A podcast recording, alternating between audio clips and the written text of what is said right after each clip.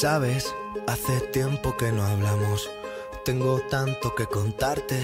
Ha pasado algo importante, puse el contador a cero.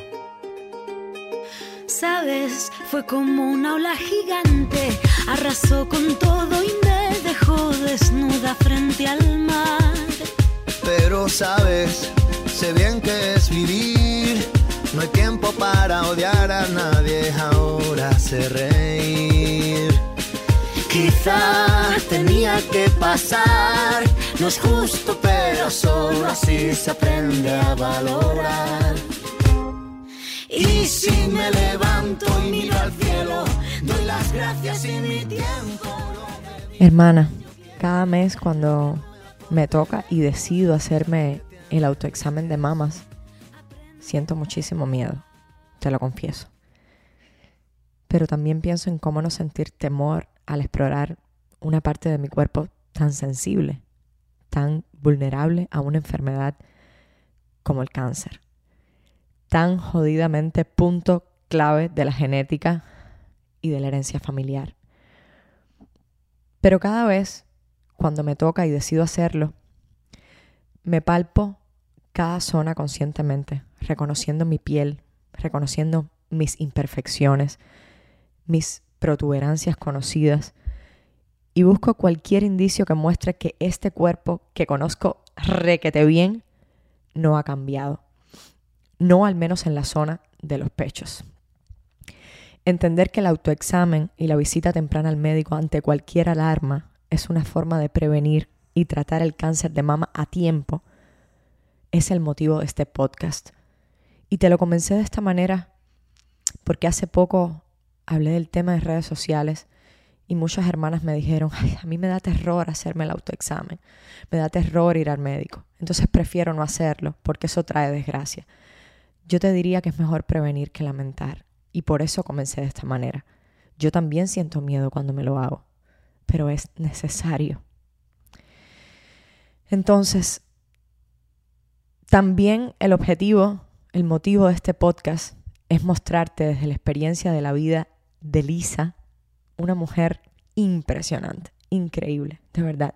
Ya lo verán, lo escucharán por ustedes mismas.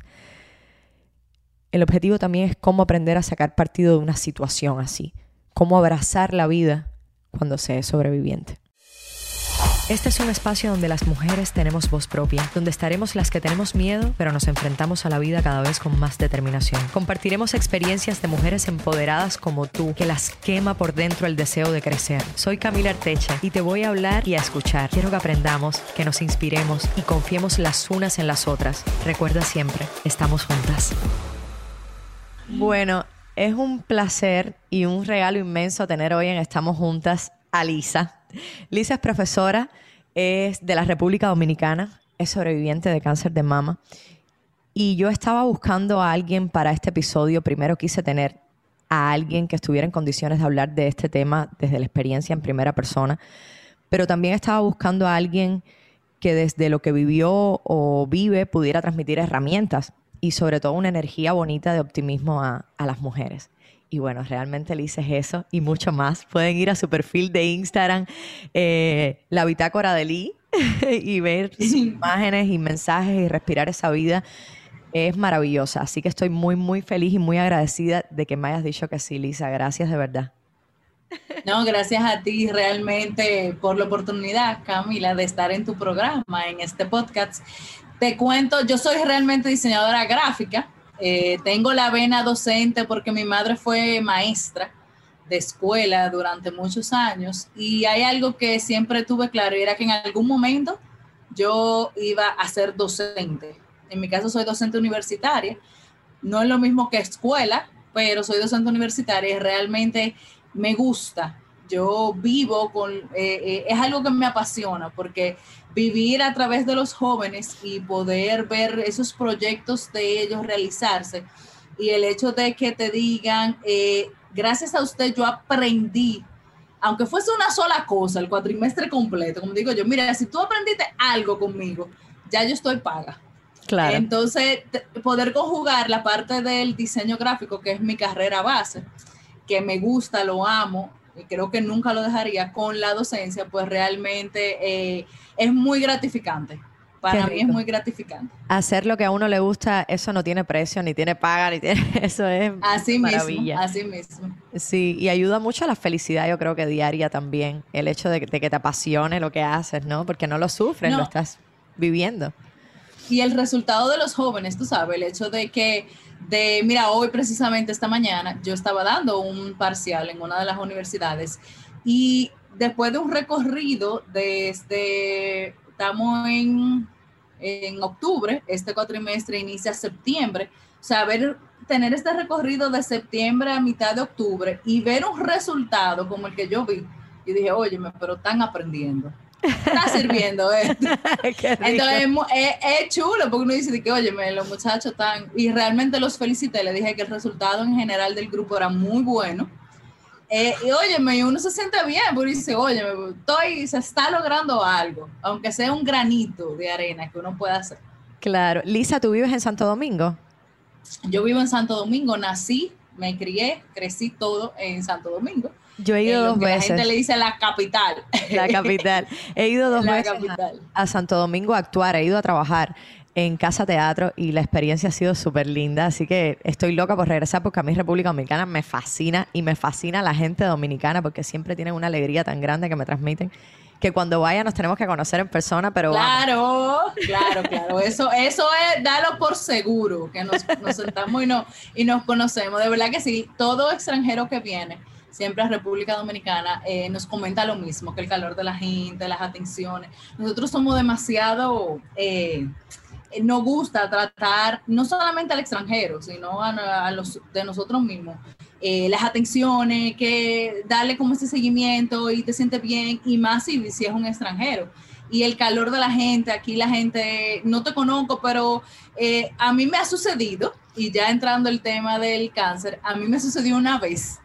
Esto fue presencial, hecha con toda la pandemia, bueno, pero mucho antes de la pandemia, yo estaba una vez en la zona colonial, eh, por ahí por los lados de la catedral, con las niñas que estaban montando patines y estaba mi esposo, andábamos en familia. Y de repente ya una joven se me para al frente y me dice, ¿tú eres la bitácora? Y yo, yo, eh, hola. Y me dice, ¿tú eres la bitácora de Lee? Y yo sí, ay, yo la sigo, yo la admiro, yo le puedo un abrazo. Y yo me quedé como que, eh, sí. Ay, sí, déjeme darle un abrazo. Entonces, eso es muy chulo, eso es muy del dominicano, tú sabes. el dominicano te acaba de conocer y de repente me sucede que yo llego a espacios donde se está hablando de cáncer de mama y hay muchas personas que me dicen, yo te sigo, yo te quiero dar un abrazo, tú me permites dar un abrazo. Y yo le digo, vengan arriba todos los abrazos, mí me encanta dar abrazos. Qué hermoso, qué hermoso. Lisa, y justo de eso, de eso quería comenzar hablando también, ¿no? Que un diagnóstico de cáncer me imagino que es un punto de giro en la vida de una persona de 360 grados. Y para su familia también es un punto de giro. Entonces, ¿nos puedes contar lo que has aprendido tú y lo que han aprendido ustedes, tu familia también, con, con toda esta experiencia y cómo fue el proceso? Mira, te cuento, cuando yo noto que algo sucede, y esto yo se lo hago saber a mis estudiantes, les digo, principalmente a las mujeres, los hombres también son propensos a cáncer de mama y le digo que tienen que revisarse, pero le digo a las chicas, tienen que tocarse y no tocarse de una manera morbosa, sino conocer su cuerpo. Yo siempre eh, aprendí ese proceso de que cuando nos llega la menstruación, que tenemos nuestro ciclo, bueno, pues ese cambio en las mamas y luego de venir de un embarazo, que las mamas cambian mucho porque cuando ya estamos en el proceso del último trimestre, las mamas empiezan a crecer más, empiezan a doler, pues se van llenando de, bueno, todo ese proceso.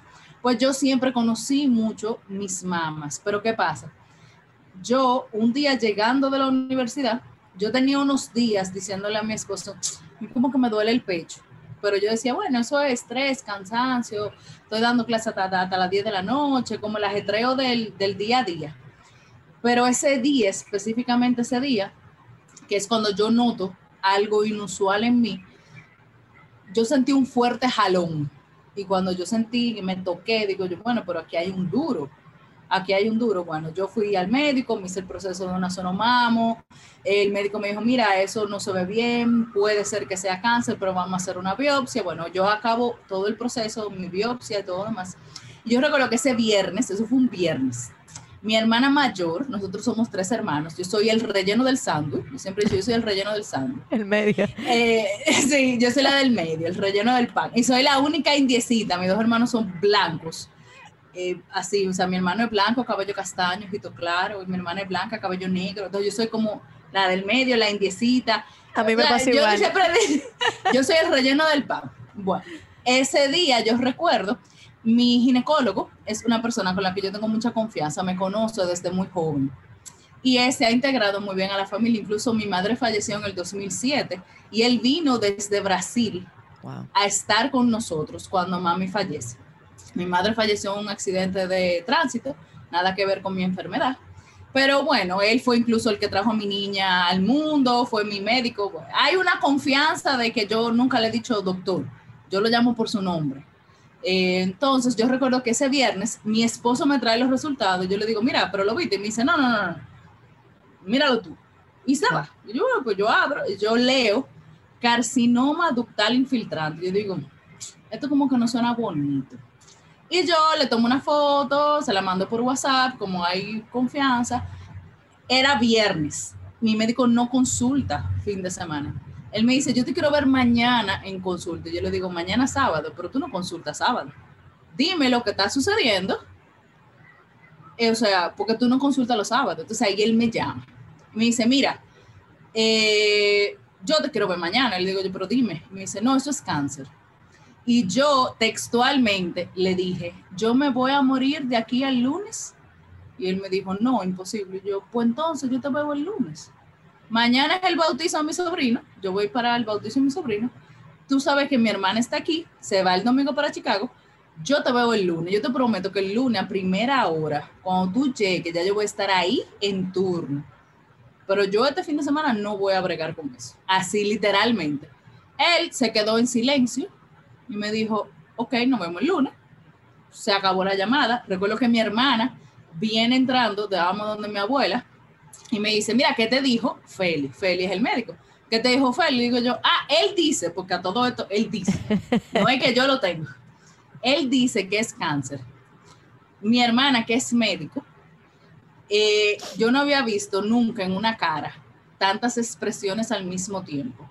O sea, miedo, eh, ansiedad, o sea, tú no te imaginas, ella abrió los ojos como dos media pesetas, o sea, una cosa. Y me dijo, ¿cómo que cáncer? Y digo, yo así, Feliz dice que cáncer, o sea, como que yo tengo gripe, eso es una gripe. Ese día yo tenía clase, yo me fui a dar mi clase, mi esposo me llamó, me escribió por WhatsApp, me dice, dime lo que está pasando. Le digo yo, bueno, pero no te voy a decir por aquí, por WhatsApp, o sea, por favor, ¿verdad? Cuando yo llegue a la casa, pues hablamos. Me dijo, no, dime. Y yo le dije, bueno, porque dice Feli, porque es así, no, es, no soy yo, dice el médico, dice Feli que es cáncer. Y él me dice, ¿dónde tú estás? Y yo en la universidad dando mi clase. Él llegó a la universidad y me dice, estoy aquí afuera del aula. Yo recuerdo que yo salí y él estaba llorando. Y él me abraza llorando y yo le digo, ¿y por qué tú estás llorando? Yo no me voy a morir. O sea, yo no me voy a morir. Si tú crees que a mí me va a suceder algo, tú te equivocado. Yo no me voy a morir. Y ese día yo se lo dije a mis estudiantes porque yo no sabía lo que iba a pasar realmente, si yo iba a acabar el cuatrimestre, o sea, yo no sabía qué venía. Y la mayoría de las chicas empezaron a llorar. Y yo dije, pero ven acá, ustedes están combinados. güey. ¿Cuál es el afán de la gente llorar? O sea, ustedes no se van a deshacer tan fácil de mí. No tienen por qué llorar. A mí no me va a suceder absolutamente nada. Esto es algo que es un proceso, esto es algo temporal y simplemente es algo que va a pasar. Yo de esto no me voy a morir. Y desde ese primer día fue mi actitud. Ese día, cuando yo llegué ya a la casa, que la niña se durmió, mi niña tenía seis años cuando eso. La niña se duerme, como que ya yo hago como, como ese, ese stop, ese alto. Yo recuerdo que yo lloré. Y yo le dije a mi esposo, yo no quiero atravesar esto sola. Porque le hice la observación, porque no lo sabía, pero durante el proceso yo luego he ido conociendo personas cuyas parejas en este proceso se van y las dejan solas. Y yo creo que lo que yo le dije, mira, yo no quiero pasar este proceso sola. No me dejes sola, o sea, como acompáñame. Y al otro día yo me levanté Y yo me fui a mi bautizo como que nada había sucedido. Mi hermana muy preocupada en el bautizo, hablando con su esposo que me dijo también. Y, yo le decía a ella, oye, tranquila, a mí no me va a suceder absolutamente nada. Esto es un proceso que yo voy a pasar y yo voy a estar bien. Si el cáncer cree que va a poder conmigo, se me, él lo que no sabe que se metió con la persona equivocada. Esto va a ser un proceso.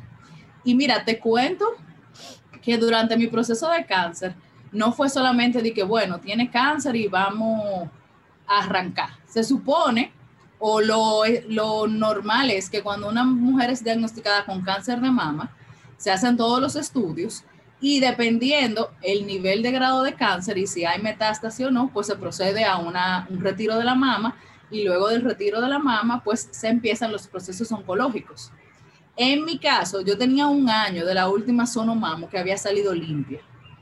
Cuando se me hacen todos los estudios, resulta que mi, eh, mi eh, cáncer era grado 4 y ya yo tenía metástasis a hueso.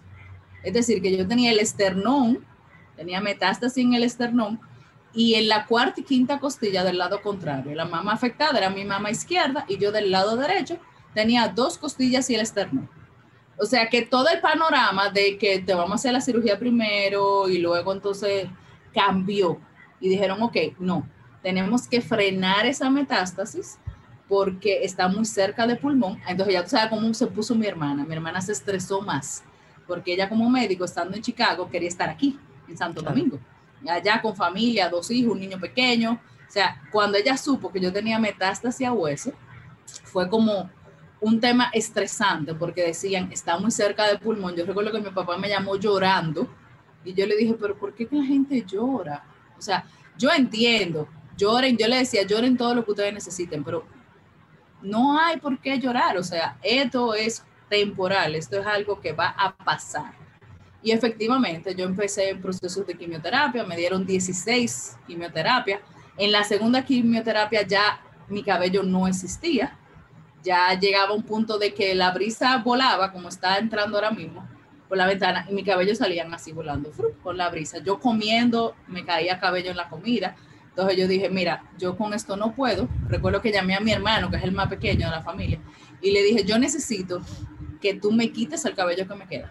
Tienes una maquinita y yo quiero que seas tú el que me pase la maquinita en la cabeza y me quites el cabello. Y yo recuerdo que nosotros fuimos donde mi abuela y ahí nos juntamos y él me quitó dando gritos también y yo, pero ¿por qué la gente llora? Pero está bien, lloren, todo lo que ustedes necesiten. Me quitó todo mi cabello. O sea, ya para la segunda quimioterapia, cuando yo fui a mi segunda quimioterapia, o sea, que el proceso de la primera, esos 21 días, cuando yo fui a la segunda, ya yo no tenía nada de cabello. O sea, ya mi cabello todo se había ido. ido. Y durante todo ese proceso, yo tuve esas primeros cuatro quimios, en la más te dan cuatro porque son muy fuertes, y luego empecé una quimio semanal y fueron 12 quimioterapias. Yo recuerdo que yo tenía, eh, yo tenía un contador, o sea, yo me tomaba una foto donde yo decía una, dos, tres, doce, ya acabamos, acabamos, que fueron doce adicionales luego de esas cuatro. Y durante todo ese proceso, te cuento que me caí, me pusieron un yeso en un pie, eso me enseñó que no puedo bajar el parqueo de mi casa rápido o que tengo que mirar cuando voy a pisar, porque fue que yo bajé rápido y quise atravesar la calle y subir al otro trasero y cuando fui a pisar, no sé dónde pisé, pero terminé en el suelo y no me podía parar. Mi esposo me tuvo que parar, montarme en el carro y llevarme a una emergencia. Ahí duré 45 días con un yeso puesto. Madre mía. Luego me pusieron el puerto, que es al, el, se coloca acá para la quimioterapia. Mi esposo no estaba de acuerdo. Él decía, eso es algo externo, algo que no pertenece a tu cuerpo. Yo no estoy de acuerdo. Yo le decía, pero es que todo el mundo me dice que me lo ponga, que por la vena, que, que pues resulta que el puerto me creó una trombosis en ese brazo, la primera vez que se usó, que hubo que ponerme anticoagulante de emergencia. Después de eso se torció, yo le decía el puerto torcido, se torció. Luego de eso el puerto se infectó, hubo que sacarlo de emergencia, el puerto. O sea que al final ese puerto que era para colocarme las 16 quimioterapias, nada más usó dos veces el puerto y todas las otras quimios fue vía vena, vía totalmente vía vena, no hubo forma, porque hubo que retirar el puerto. En ese proceso eh, me atracaron a punta de pistola acá en la casa. Estábamos la niña, la persona, yo tenía cuando es una persona que me ayudaba acá en la casa y a punta de pistola yo estaba acostada, yo creo que estaba en camisón y yo no me decía, Dios mío, que este hombre no se le ocurra más nada, que se lleve todo lo que quiera, pero que no se le ocurra más nada porque mi niña está aquí y delante de mi niña, que ese hombre decida hacer cualquier otra cosa, pues ya tú sabes todos los escenarios que yo me imaginé. Y yo le entregué todo lo que él me pidió. Se llevó mi computadora, se llevó eh, mi tableta, se llevó dinero de la casa, eh, mi celular lo debarató en pedacitos, era un iPhone. Como no se puede hacer nada, lo, lo tiró, lo estrelló contra el piso todo lo que pudo. hasta que, él no vio que saliera un pieza, como para que yo no llamara a nadie más pero estaba el celular de la niña, estaba el de la joven y estaba el teléfono de la casa. O sea, al final yo llamé, el primero que yo llamé fue a mi esposo. Pero a todo esto, yo siempre he dicho que de algo me ha servido el que él siempre me decía, mira, si a ti una vez te pasa algo, tú mantén la calma. Si te piden la cartera, tú le das la cartera. Si te piden el celular, tú le das el celular. Yo, yo me mantuve como muy fría todo el tiempo.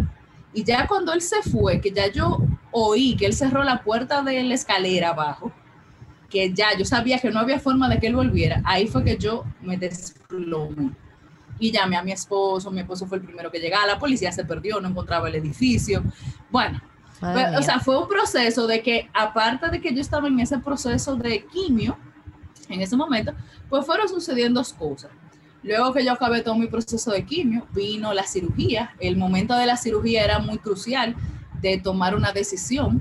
En mi familia no hay cáncer de mama ni del lado de mi mamá, ni del lado de mi papá. Entonces era como, bueno, te quitas la mama, te la quitas las dos, eh, sacamos ganglio centinela o hacemos un vaciado. O sea, ¿qué vamos a hacer? Yo recuerdo que en esa conversación que estaba mi esposo, estaba mi hermana eh, de, Chicago, estaba mi hermana, estaba mi mastólogo, que es el mismo ginecólogo, y estaba, estábamos los cuatro hablando. Y yo recuerdo que yo digo que fue que mi esposo tuvo un pensamiento en voz alta. Mi médico me decía, mira, no es necesario, como no hay un antecedente de cáncer, retirar las dos mamas. Vamos a retirar la mama afectada, si vamos a hacer un vaciamiento de ganglios para confirmar que todos tus ganglios salgan, ojalá y salgan negativos. Yo recuerdo que yo le decía, oye, van a salir negativos. No, pero que mira, que si salen uno, dos, que si sale diagnóstico reservado. Yo le decía, te estoy diciendo que todos los ganglios van a salir negativos. Y así fueron, me sacaron 21 ganglios y todos estaban negativos. Pero yo recuerdo que en el medio de esa conversación, mi esposo, obviamente afectado por todo esto, estuvo conmigo en todas y cada una de mi quimioterapia. Ahí, yo le, nada le decía por WhatsApp pipí y él se paraba a llevarme porque uno no se desconecta, uno le deja la quimio, entonces uno va al baño con todo y vuelve, o sea, uno arrastra el medicamento todo lo que uno necesita y el proceso dura como, yo entraba a las 9 de la mañana y salía a las 12 del día, ah. más o menos 8 y media y salía a las 12, 12 y pico. Yo creo que yo siempre he dicho que es un pensamiento en voz alta porque mi médico y yo no miramos, lo miramos a él y nos explotamos todo de la risa. Que él dijo, pero déjenme una para entretenerme. O sea, de una manera, tú sabes, como, como ya un poquito ya más morboso, yo creo que yo lo miré, yo creo que tú estás diciendo, me dice, si no, quítate la dos, que te dejen la otra, por lo menos me sirve para entretenerme, así como, así como, pero él lo hizo de una manera, él tiene un humor muy negro, y él lo hizo como una manera, como porque realmente era una conversación tensa, porque yo decía, bueno, si son, claro. para relajar, porque mi médico decía, no es necesario realizar, eh, es, porque es una mutilación, es un retiro de un órgano que uno como mujer dice, bueno, cuando yo, uno de niña, me están creciendo los senitos, ya me siento diferente, eh, me siento femenina. Hay algunas que se acomplejan porque son muy grandes los bustos, hay otras que se acomplejan porque son muy pequeños, entonces la que le gusta lo enseñan, se ponen escote, que se ve, es algo muy femenino, muy de la mujer. Entonces él decía, mira, no es necesario, realmente, porque es una cirugía mayor, retirártelo los dos. Porque yo le decía, oye, quítalo los dos quita eso, quítalo los dos, porque para que vuelva a salir en otro, mejor quítalo. Él me decía que no, es que es que es muy difícil, eh, por el caso tuyo, porque no hay herencia, que realmente tú recaigas en ese proceso. Pero fue, fueron momentos decisivos. Entonces yo pasé por 16 quimioterapia, pasé por una mastectomía radical con vaciamiento, me hicieron una histerectomía total, porque mi cáncer responde a hormonas y era necesario como hacer una cirugía profiláctica para evitar un cáncer metastásico a ovario o a útero y me dieron adicional 25 radioterapias y en ese proceso de mi radioterapia, cuando ya me faltaba la última, o sea, ya no me quedaban dos radioterapias realmente, me quedaban dos. Tuvieron que suspendérmelas porque yo tuve quemadura de tercer grado con llaga sangrante en toda esta zona. O sea, yo tenía, eso se me puso negro, negrecito, la zona así, la zona de plana, porque ya no había mama, se me puso negro, negrecito y debajo del brazo yo tenía una llaga que sangraba. O sea, era una llaga que no sanaba. Yo incluso en mi Instagram tengo imágenes porque yo, muy curiosamente, yo fui botando la piel. O sea, a medida que la herida iba sanando, a mí se me iba cayendo la piel. Entonces yo todos los días me tomaba una foto y yo decía, bueno, hoy el paisaje le salió el sol. De repente mi paisaje tiene dos montañas. O sea, yo lo que decía era que en vez de yo ver esa herida, que se veía esa piel roja, eh, como uno dice, a carne viva, esa, esa, herida roja y todo eso que se estaba sanando, en vez de yo decir, bueno, miren, esta, me, estoy, que, estoy quemada, miren qué feo, o sea, yo lo que decía es, tengo un paisaje, vamos a ver qué descubrimos hoy. Y de repente yo decía, bueno, mi paisaje tiene dos montañas, o mi paisaje, o sea, iba narrando el día a día de cómo mi herida se iba sanando yo iba poniendo el antes y el después, el antes y el después, hasta que yo logré sanar porque inclusive cuando ya me dieron las dos radios que quedaban, toda esa zona estaba lastimada. Entonces ese proceso también de que esa zona sanara, de que se curara, eso. Yo iba subiendo publicaciones, decía, miren cómo está mi paisaje, miren cómo se ve mi paisaje. Y ya cuando esa zona se sanó, que ya estaba perfectamente, entonces yo me hice mi primera foto mostrando la herida. y la subí. Y le dije, yo muestro mi herida porque a pesar de ser uniteta, como yo me hago llamar, yo me siento mujer, yo me siento femenina, yo me siento hermosa. Claro. A pesar de tener eso ahí. Y yo muestro mi herida con orgullo, porque yo digo, esto es una, una marca de una batalla más ganada, o sea, de algo más logrado, de algo conseguido. Yo siempre dije, y se lo dije al oncólogo, el cáncer se mete con la gente equivocada. El cáncer no sabe con quién se está metiendo él se va a dar cuenta en el proceso quién soy yo. Y eso es parte de lo que a mí me gusta, me gusta transmitirle a las personas. Lisa, ¿no? Y, me has dejado a mí así como, porque yo he visto cosas de tus publicaciones y veo cómo lo enfrentas y, y, me parece maravilloso y me parece que fue una de las cosas que te ayudó en todo este proceso tan largo y tan complejo. Pero justamente te quería preguntar para ti, ¿qué características tuyas tú crees que te hayan ayudado a vivir todo, todo esto, porque, o sea, desde el optimismo, ¿cómo, cómo lo lograste hacer desde, desde un primer momento? O sea, ¿cómo verlo de esa manera, desde un primer momento? Bueno, mira, yo recuerdo que pequeña, yo siempre he sido muy sensible, yo soy de la que llora con los anuncios, literalmente. Hay un anuncio, yo lloro. O sea, yo soy, e incluso cuando yo veo esa película con mi niña, ella me dice, ¿está llorando? Y yo, no, no, ¿quién dijo? Yo no lloro. Secándose las lágrimas. Yo recuerdo, sí, yo recuerdo que mi madre me decía, es bueno, esa, esa vulnerabilidad es buena, pero muchas personas la van a ver en ti como una debilidad. Pero si tú necesitas sacar, y esa es tu manera, por ejemplo, cuando yo eh, me molesto o tengo, eh, como uno dice aquí en buen dominicano, cuando yo me quillo al extremo así como, o me frustro o me siento impotente, es muy probable que yo llore, porque es mi manera de yo sacar eso que yo tengo dentro, de yo liberar. Entonces yo recuerdo que cuando vino este proceso, el hecho, yo lo digo así, el hecho quizás de que a mí se me permitió siempre poder sacar, dejar liberar mis emociones, nunca se me reprimió. Mi mamá nunca me dijo, no lo hagas, ella me decía, hazlo. Si tú lo necesitas, hazlo. Pero toma en cuenta que hay personas que van a ver eso como una debilidad, pero no importa, si tú lo necesitas, haz lo que tú tengas que hacer para tú estar bien. Eso fue creando en mí una fortaleza. Yo recuerdo que joven me fui a estudiar a Romana, acá al interior del país, tuve un año y pico lejos de mi casa luego de salir de la universidad, primera vez viviendo sola, nunca había vivido sola, de repente estoy súper bien, mi madre fallece en un accidente automovilístico mi vida da un giro de 360 grados porque yo paso de estar en mi casa a vivir una temporada con mi papá, después me mudo con el papá de mi niña, después viene mi niña, o sea, fue un proceso como de muchas cosas, después yo me separo del papá de la niña, eh, pierdo mi empleo y justo a los meses de haber perdido mi empleo me diagnostican con cáncer, entonces ya yo venía como con, vengo de una familia de padres divorciados, entonces vengo con un proceso de aprendizaje de niña de que sí, puedo expresar mis emociones, pero mis emociones me hacen más fuerte. Entonces yo recuerdo que mi hermana una vez me dijo, mi hermana la mayor, eh, me dijo, increíblemente, tú no imaginas la fortaleza de mujer que tú eres y la fortaleza que tú transmites. Yo no pensaba que yo tenía una hermana así de fuerte. Ella me decía, si quizás soy yo, yo no sé dónde yo estaría pero tú tienes una fortaleza que yo no sé de dónde, ella me decía, yo no sé de dónde tú la sacas, la fortaleza.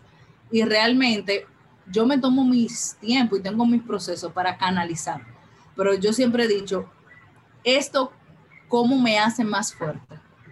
Que yo aprendo de esta experiencia? Y mira que estoy aprendiendo y me falta muchísimo por aprender, pero siempre digo, ¿qué yo puedo sacar de aprendizaje de esto que me acaba de suceder? Y con el tema del cáncer, yo tuve que hacer muchos altos en muchas cosas y decir, Lisa, algo tú estás haciendo mal, porque el cáncer no llega porque sí. Algo estás haciendo mal y tú tienes que hacer un alto en muchas cosas. Y yo empezar a reconocer esas cosas como darme mi tiempo para descanso, como compartir tiempo de más tiempo de calidad o ese tiempo de calidad con mi niña, con mi pareja, el saber de que a pesar de que yo soy independiente, que trabajo de la casa, tengo que poner un horario porque mi cuerpo amerita un descanso, que la comida tiene que ser una comida más saludable, o sea, todo eso es un aprendizaje, pero todo depende de cómo tú lo tomes. Yo siempre, la cosa que me pasaba, mi madre siempre me decía, oye, está bien, llora, grita, patalea, pero mira el aprendizaje y que eso te haga más fuerte. Y yo creo que eso, esa constante de mami, esa constante de mami, fue lo que hizo que desde que a mí me diagnosticaron, yo dije, no, es que yo no me voy a morir. O sea, yo me voy a morir de vieja. Mi abuela tiene 102 años. Y mi oncólogo me dice, ¿y va a dejar aguantarte tanto? Y yo siempre le digo, bueno, mira, tú y yo vamos ahí en edad más o menos, tú me llevas unos cuantos añitos. Si de aquí a allá tú estás vivo, bueno, pues tú me vas a tener que aguantar, porque yo no voy a cambiar de médico. Pero realmente yo le digo a la gente, si ya tiene 102 años, o sea, ¿quién dijo que yo me voy a morir de esto? O sea, yo me voy a morir de vieja, me moriré de otra cosa, pero de cáncer no. Y, y yo siempre le digo a la gente, el 99% de esta enfermedad es la actitud con la que tú la asumes y cómo tú te paras en responsabilidad y tú dices, bueno, sucedió esto, vamos a ver qué es lo que hay que aprender y qué es lo que hay que hacer. Y vamos a hacerlo. Y siempre mi actitud era con el médico, ¿qué es lo que, qué, es lo que tengo que hacer? ¿Qué es lo que sigue? Dime, ¿qué es lo que tengo que hacer? Entonces, eso me ayudó mucho. Yo inclusive he hablado de él, de posibilidad de que el cáncer retorne, porque realmente a lo largo de mi vida el cáncer puede retornar. Y yo le digo a él, tú estás claro que si vuelve le vamos a dar más duro que la primera vez. Y él me dice, yo contigo no tengo problema, yo sé que tú, yo, oye, Madu, le damos lo que sea, lo que haya que hacer, lo vamos a hacer. Lo que haya que hacer, lo vamos a hacer. De verdad, toda mi admiración y mi respeto aún más, porque casi siempre, o sea, yo he hablado muchas veces dentro del podcast de justamente lo que tú decías, de pararse en responsabilidad. O sea, ¿cuál es mi responsabilidad dentro de esta situación que estoy viviendo? ¿Qué tengo que hacer? Y es fácil decirlo en situaciones no tan retadoras como lo puede ser una enfermedad como el cáncer, pero que tú lo hayas hecho en medio de esa situación y decir, ¿qué estoy haciendo no tan bien, que puedo mejorar y qué tengo que hacer para seguir adelante? Y que lo hayas hecho con ese optimismo, para mí tiene, vaya, me estoy súper sobrecogida porque no, de verdad, mm, me parece muy bonito y me parece muy valiente y me parece muy responsable justamente. Entonces, de verdad, te lo agradezco un montón y has mencionado mucho a tu familia. O sea, mencionas lo que fue tu madre, tus hermanos, eh, tu esposo, tu niña, eh, tus amigos, porque al final ese médico es amigo también. Sí. ¿Cuánto tú crees que sea eh, importante el acompañamiento en este proceso de la familia, de los amigos? Vital, es vital. Mira, el acompañamiento es vital. yo siempre le he dicho a mi esposo, que yo no sé lo que hubiese sido el cáncer sin él. ¿Por qué? Porque al mami fallecer en el 2007, a mí me diagnostican 2018, mi hermana, la mayor, vive en Chicago, mi papá vive en Orlando y el único que está conmigo es mi hermano, el más pequeño. Yo tengo mi abuela de parte de padre, pero imagínate, ya tiene 102, o sea, estamos hablando de una señora ya muy mayor.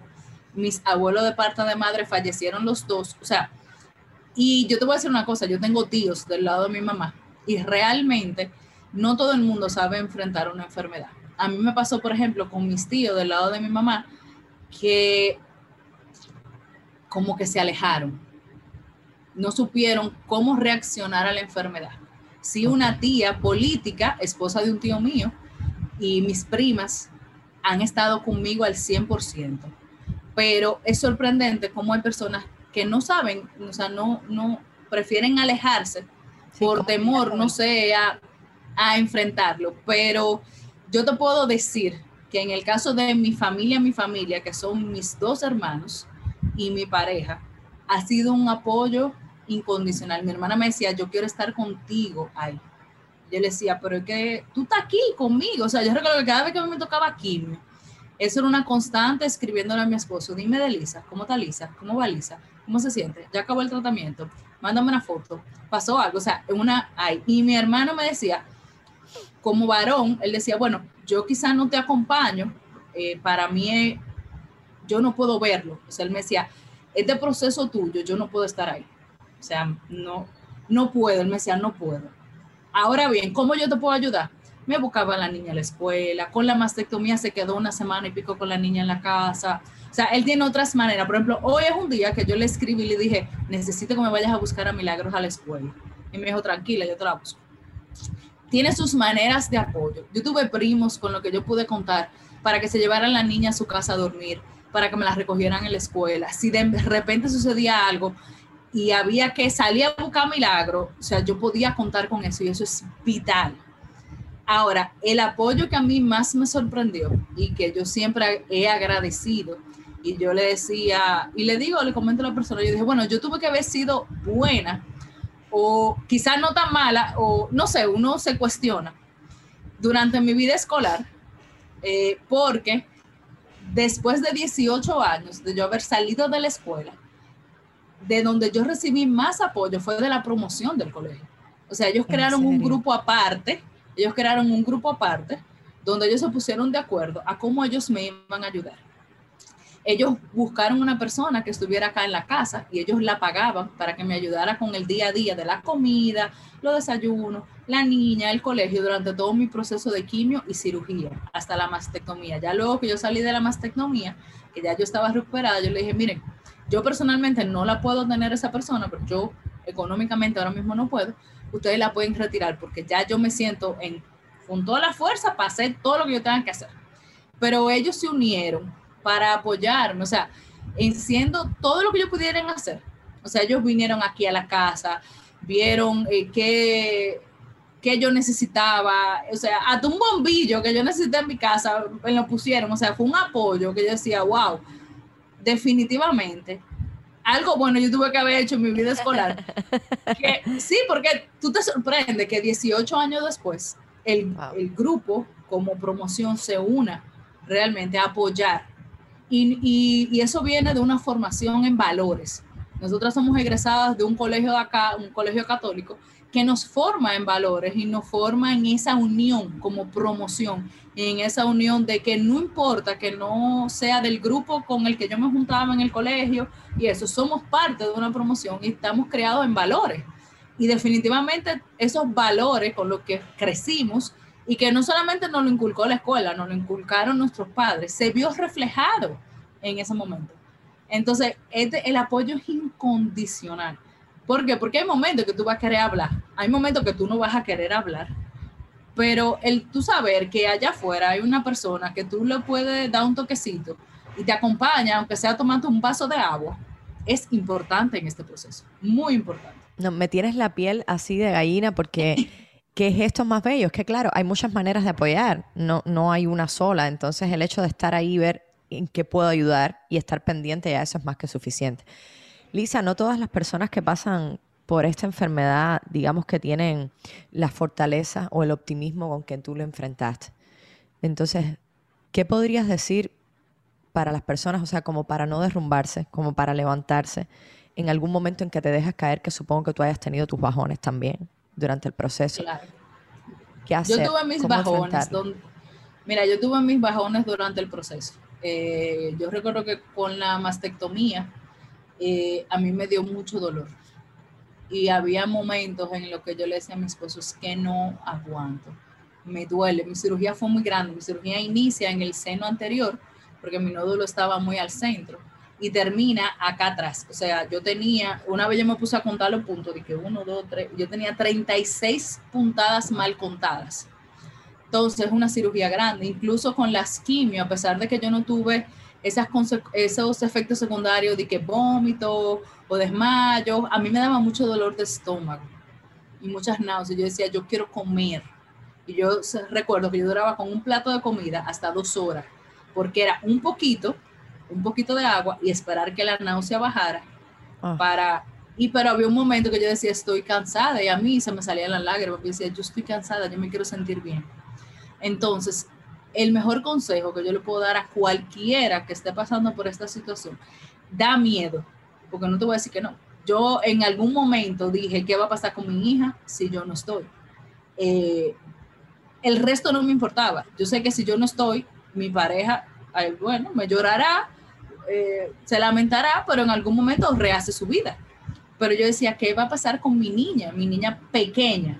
O sea, estamos hablando que ya tenía seis años, ya ya tiene nueve ahora. Pero yo decía, bueno, ¿y qué va a pasar si yo no estoy? ¿Qué va a pasar con Milagros? O sea, en este proceso de, crecimiento de ella, donde yo quiero estar y quiero ser parte de. Asusta, no te voy a decir que no, asusta, te cuestiona, uno se pregunta, pero hay que dejar salir, hay que liberar. Si tú quieres llorar, llora. Si tú quieres gritar, grita. Si tú quieres salir allá afuera y vocear y preguntarle a papá Dios por qué tú hazlo porque quedarte con eso dentro y, como querer no dejarlo fluir es peor. Ahora bien, llora todo lo que tú tengas que llorar, grita todo lo que tú tengas que gritar, patalea a todo lo que tú tengas que hacer y cuando tú decidas que ya y que de ahora para adelante es otra la actitud, ahí es que tú vas a empezar a notar que tú puedes con esto. Pero mientras tú te sigas quedando en víctima, soy víctima de cáncer, soy víctima de cáncer, soy víctima de cáncer, tú te vas a quedar en ese ciclo que te envuelve y te envuelve en esa bola, esa bola que va creciendo y va creciendo y te quedas ahí todo el tiempo. No es que no llores, llora todo lo que tú tengas que llorar. O sea, manifiesta lo que tú tengas que manifestar de la forma en que tú lo quieras manifestar pero toma la decisión un día de que hasta aquí, este día ya, y a partir de acá, yo sigo. Y vamos, ok, ahora yo, esta era mi antigua yo, la que se frustró, la que tenía miedo, la que se molestó, la que tiene rabia, ahora esta es mi nueva yo, que lo vamos a enfrentar con otra manera. Y decirlo, quizá la gente dice, ay, es muy fácil decirlo para ti, pero que todo empieza con un paso. Si tú tomas la decisión de que, ok, ya, hoy es el último día que voy a llorar, mañana ya no voy a llorar. Quizá ayer tú lloraste cuatro horas y quizá hoy tú lloras dos. Y quizá mañana tú lloras dos. Y quizá el próximo día una llora hora y media. Pero es un proceso de al paso. Pero es tomar la decisión. Si tú no tomas la decisión de hacerse alto y decir, oye, no, esto no me va a afectar, no va a cambiar mi vida, porque la vida cambia y a uno le da un giro de 360 grados. Pero yo nunca dejé de dar clases, yo nunca dejé de salir a bailar con mi esposo, nos fascina bailar, bailamos muchísimo. Yo recuerdo cuando yo tenía quimio los lunes, el sábado había que salir a bailar obligado. O sea, eso era así porque sí. O sea, yo le decía, oye, y él me decía, sí señora. O sea, yo no dejé de, yo no sé, dejé de salir con la niña, yo no me dejé de comer mi helado, que me fascina el helado. O sea, yo no dejé, que yo me por ejemplo, cuando yo estaba en Kim, yo no me podía bañar en la playa con el sol afuera, porque uno se mancha. Pero yo me metía a la playa cuando el sol bajaba. Y si estaba en una piscina con la niña, esperaba que el sol bajara y me metía a la piscina. O sea, yo no dejé de hacer las cosas que yo quería hacer por tener cáncer. Ahora, yo aprendí a ser altos y a escuchar, a escuchar mi cuerpo, a escuchar que si estoy cansada, bueno, pues tengo que descansar. que si me siento eh, agotada es porque necesito descanso, que si quiero llorar, lloro, que si tengo pique o tengo rabia, la manifiesto, o sea, lo dejo fluir. Y luego, ok, ya, eso fue un episodio, vuelvo. ¿En qué estábamos? Yo entiendo que ese, o sea, ese es el mejor consejo que yo te puedo dar. Buenísimo. Realmente. Lisa, yo no te conocía antes de esta conversación, pero veo un ser humano gigante. Amén. ¿Cómo, desde, desde, tu experiencia, cómo crees que justamente, valga la redundancia, esta experiencia te hizo crecer como ser humano? No sé si eras así, Bueno. pero ahora te veo gigante. Entonces, Bueno, lo primero es que yo hablo mucho. Toda la vida he hablado mucho. Eh, Eres y hablar de este tema, bueno, y hablar de este tema, yo a veces le digo a los muchachos, señores, no me dejen hablar tanto, que yo hablo mucho. Pero eh, yo trato, eh, eh, así como tú me ves, yo siempre he sido así. Y, pero yo creo que el mayor aprendizaje que yo he tenido con el tema del cáncer es ponerme a mí en primera persona. Yo, eso fue un cambio radical. Y no es porque yo me dejase de último, pero yo tenía la costumbre de que yo ponía a otros primero. Fuese trabajo, fuese eh, una amistad, o sea, yo ponía al otro primero. Suena egoísta, suena egoísta, pero tenemos que hacerlo. Si tú no te puedes cuidar a ti mismo, si tú no estás bien tú mismo, tú no vas a poder hacerlo por otra persona. Si yo no me siento bien conmigo misma, ni me siento en salud conmigo, yo no voy a poder manifestarle a mi hija que ella tiene que sentirse bien con ella misma y que ella tiene que procurar estar en salud con ella misma. Y es un proceso en el que todavía yo estoy aprendiendo, porque no es que yo me lo aprendí ya. Es un proceso que todos los días yo me levanto y digo, ok, ¿qué yo voy a aprender hoy? Es algo de que yo me tengo que poner en primera persona. ¿Por qué? Porque si yo no estoy bien, ¿cómo yo voy a poder eh, cuidar si la niña se enferma? O si yo no me siento bien conmigo, ¿cómo yo voy a salir a compartir con mi esposo a bailar si yo no me siento bien conmigo misma?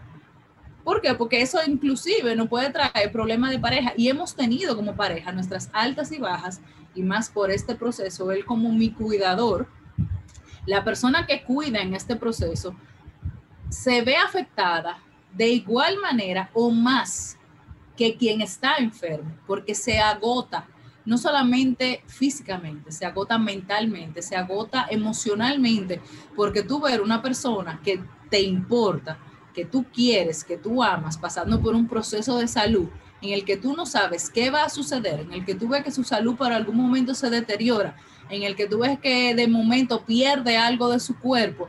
Yo quería tener otro hijo y yo me quedé con ese deseo de otro bebé porque me hicieron una esterectomía. Y nosotros hemos hablado de adoptar en algún momento, de, y si adoptamos, ya quizá un niño que esté o una niña que esté grandecita, que ya llega un momento en que no las adoptan por cierta edad, y si le damos la oportunidad a, a otra persona, lo hemos conversado, lo hemos hablado, pero hay cosas como mujer que yo quería. Entonces, cuando tú ves que una persona que tú amas, que es importante para ti, pues pasa por proceso, pues también eso trae conflicto entre parejas. Entonces, yo aprender a decir, espérate, Lisa, yo, tú tienes que estar bien contigo y tú tienes que estar feliz contigo y tú tienes que entender que tú te tienes que cuidar tú para que el otro, tú puedas hacerlo y que el otro entienda que realmente tú valoras eso que esa persona está haciendo por ti.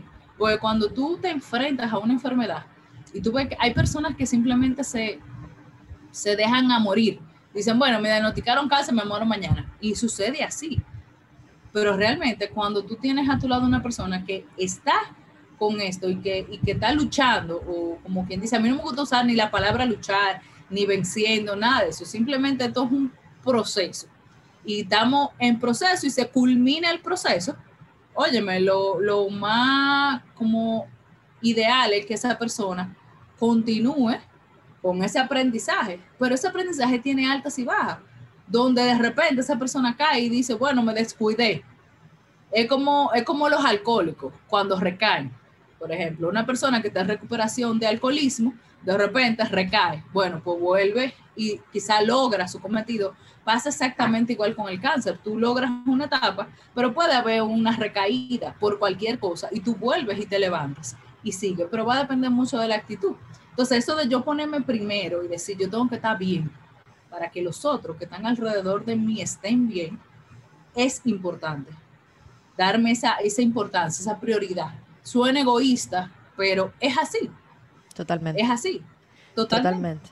Lisa, y, para terminar, porque además sé que en estos días estás con un montón de actividades, es lógico, y, y, te agradezco mucho de nuevo que me hayas dicho que sí, corriendo, dale, sí, ahora podemos, porque no paras, y eso es maravilloso.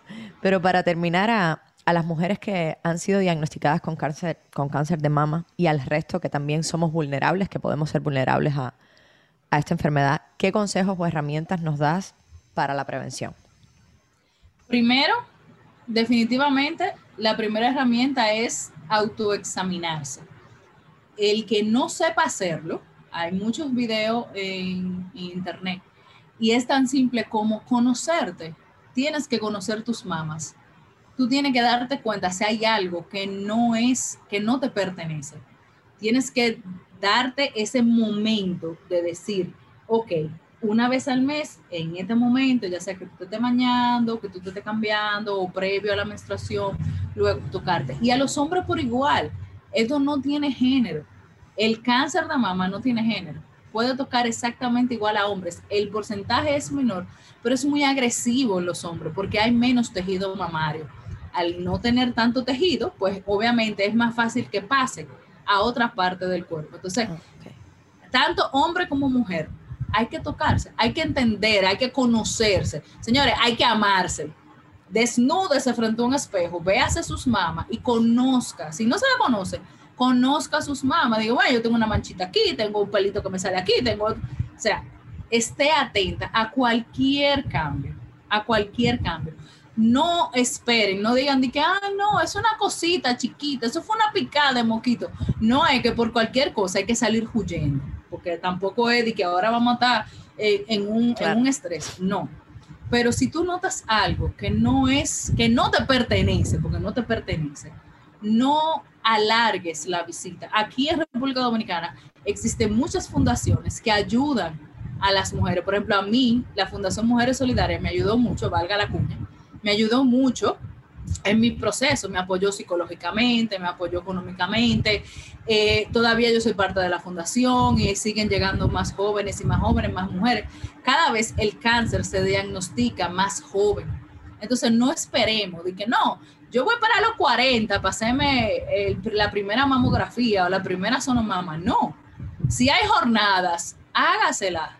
Si es, si es porque usted no puede económicamente, espere las jornadas que hay gratuitas y hágase los exámenes. Si ya fue diagnosticada, no va a pasar nada.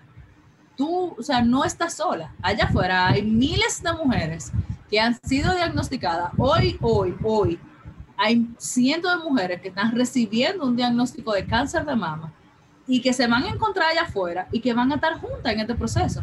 O sea, al final, aunque uno diga, no, yo estoy sola, no estás sola cuando tú llegues a donde sea que tú te vas a dar tu tratamiento, tú vas a ver que hay muchísimas mujeres que están ahí en voluntariado, en apoyo, que se están dando tratamiento, que se van a acercar, que, o sea, este proceso no se pasa solo. No se va, o sea, de verdad, por más solo que tú te sientas o sola que tú te sientas, no se pasa solo el proceso, porque allá afuera tú no eres la única, ni vas a ser la primera, ni eres la última que vas a ser diagnosticada. Hay cientos de mujeres como tú que quizá tienen muchas más situaciones que las que yo tuve ah, en todo mi proceso. Quizá hay mujeres que pusieron, pasaron por muchas más situaciones que la mía. Cada quien tiene una circunstancia diferente, pero a la hora del none, cuando nos vemos frente, ahí estamos para apoyarnos. No importa lo que sea. Yo le decía a la gente, mira, yo no quiero hablar. Con el hecho de que tú me hagas compañía y me acompañas a beberme un café, me acompañas a una diligencia o simplemente venga a visitarme, yo soy la mujer más feliz del mundo. Entonces, no tenga miedo. Enfrentar con miedo una enfermedad catastrófica es el peor error que se puede cometer. ¿Por qué? Porque el miedo te va a nublar todas esas posibilidades de todo lo que tú puedas hacer y de todo lo que tú puedas lograr. Óyeme, y hay uno allá arriba grandísimo que no te va a dejar sola. Seguro. Papá Dios no deja solo a nadie. Y papá Dios sabe a quién envía para transmitir un mensaje. Tú no sabes si te está eligiendo para tú ser referente a. Él, él es el único que sabe por qué ocurren las cosas. Ahora, ¿qué yo estoy haciendo que me está sucediendo esto? Es pararme en responsabilidad y asumirlo, no pararme en víctima, pararme en responsabilidad y decir, oye, ok, pasó, ¿qué podemos hacer para cambiar? ¿Qué yo puedo hacer para cambiar mi realidad? ¿Cómo yo puedo actuar y qué yo tengo que hacer para cambiar mi realidad? Y allá afuera hay muchísimo apoyo, muchísimo apoyo, muchísimo. A mí me escriben personas que yo le digo, oye, ¿qué tú necesitas? ¿Cómo te ayudo? ¿Cómo te apoyo? Hasta para acompañarte a una consulta médica, yo voy. Porque eso es lo chulo, que tú allá afuera hay mucha gente que está dispuesta a darte una mano. Yo soy como tú, todo. y me ha dado una emoción que digas todo eso porque es muy lindo. Así que te agradezco mucho que que te hayas parado en responsabilidad y que estés haciendo tanto por, por las personas que pasan por esta enfermedad. De verdad que sí. Te mando un abrazo gigante, que nos conozcamos pronto. Pronto, pronto. No, para mí ha sido un placer, de verdad, compartir contigo, de verdad que sí, y, y poder llevar mi mensaje. O sea, que quizás el mensaje de miles de mujeres que están allá afuera, de que se sepa que el cáncer de mama no hay que tenerle miedo, ni tiene que ser ese, ese episodio feo, eh, desgarrador, desgastante, sí, todo ese proceso se pasa, pero ¿qué, ¿qué aprendizaje puedes sacar de esta experiencia? Yo siempre le digo a la gente, ¿qué aprendizaje tú sacas de esta experiencia? Te quemaste un examen, ¿qué aprendizaje sacaste de esta experiencia? ¿Te fue mal? ¿Qué aprendizaje? ¿Cuál fue tu aprendizaje? Y se lo digo a mis estudiantes, se lo digo a mi niña cuando le sucede algo. Mi amor, ¿qué aprendiste? Ay, qué lindo. Gracias, Lisa, por dejarme poner un granito de arena en tu propósito, en expandir tu mensaje. He aprendido muchísimo hoy y estoy segura que todas las hermanas que están escuchando también aprendieron. Camila, muchísimas gracias por la invitación. Feliz día. Espero que nos sigamos comunicando. Seguro. Eh, de verdad que sí, de verdad que sí. Desde que vengas a Santo Domingo, avísame. Y cuando vengas a Miami. Abrazo, Camila, encantadísima. Un abrazo. Y ya tú sabes que acá en Santo Domingo tienes una casa cuando quieras. Gracias. ¿Quieres consejos, tips, experiencias y fuerza para tomar el poder de tu vida? Este es tu espacio. Ay, hermana, he aprendido tanto, pero tanto con esta mujer. Cuando terminé la conversación, lo primero que hice fue llamar a Daine, la, la hermana que trabaja conmigo, que creamos juntas, estamos juntas y que cuando vaya a Cuba voy a tener un episodio con ella. Y le dije, Daine, es uno de los episodios con los que más he aprendido. Qué feliz estoy de que hayamos creado este espacio, porque me siento que estoy creciendo tanto y que estoy conociendo mujeres tan fuera de liga, como decimos en Cuba, ah, que no me pudo haber pasado cosa mejor, de verdad. Y con Lisa, qué sé yo, ¿cómo es posible mirar la vida tan de frente? ¿Cómo sacar herramientas del dolor cómo, como dice ella, pararse en responsabilidad y decir, voy a llorar hasta aquí. Ahora me voy a ocupar. ¿Qué tengo que hacer? Cómo reconocerse en una etapa de la vida tan compleja y salir adelante, porque es fácil decirlo cuando no estamos en experiencias de vida tan retadoras, pero cuando estamos en una como esta, el pararse en responsabilidad y seguir adelante tiene un mérito mucho mayor. Lisa, sin lugar a dudas, nos ha dado una clase magistral de deseos de vivir, de agradecimiento al universo y de ser para ella y para otras mujeres. Por eso no podía faltar en Estamos Juntas y estoy muy feliz de que aceptara la cita y de que tú también la conocieras. Ejemplos como este que le den otra cara y otra visión al cáncer de mama son los que necesitamos para sensibilizar a la sociedad, a mi entender.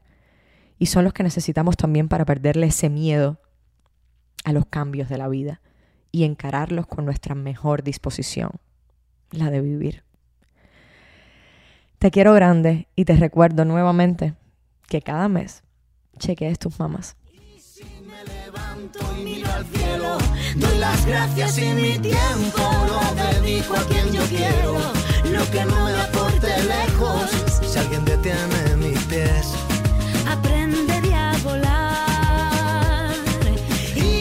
miro todo como un niño. Los colores son intensos. Yo saldré de aquí si lo creo así. Cuando me miren sabrán que me toca ser feliz. Sabes, he pasado mucho miedo. Este bicho es un abismo, se me cansa el cuerpo, se me parte el alma y a llorar pero sabes, he aprendido tanto, tanto. Esta vida me ofreció una nueva oportunidad. Y ahora sabes, sé bien que es vivir. No hay tiempo para odiar a nadie. Ahora sé reír. Quizá tenía que pasar. No justo, pero solo así se aprende a valorar. Y si me levanto y miro al cielo, doy las gracias y mi tiempo lo dedico a quien yo quiero. Lo que no me aporte lejos, si alguien me detiene mis pies. Aprenderé a volar. Y si miro todo como un niño, los colores son intensos. Yo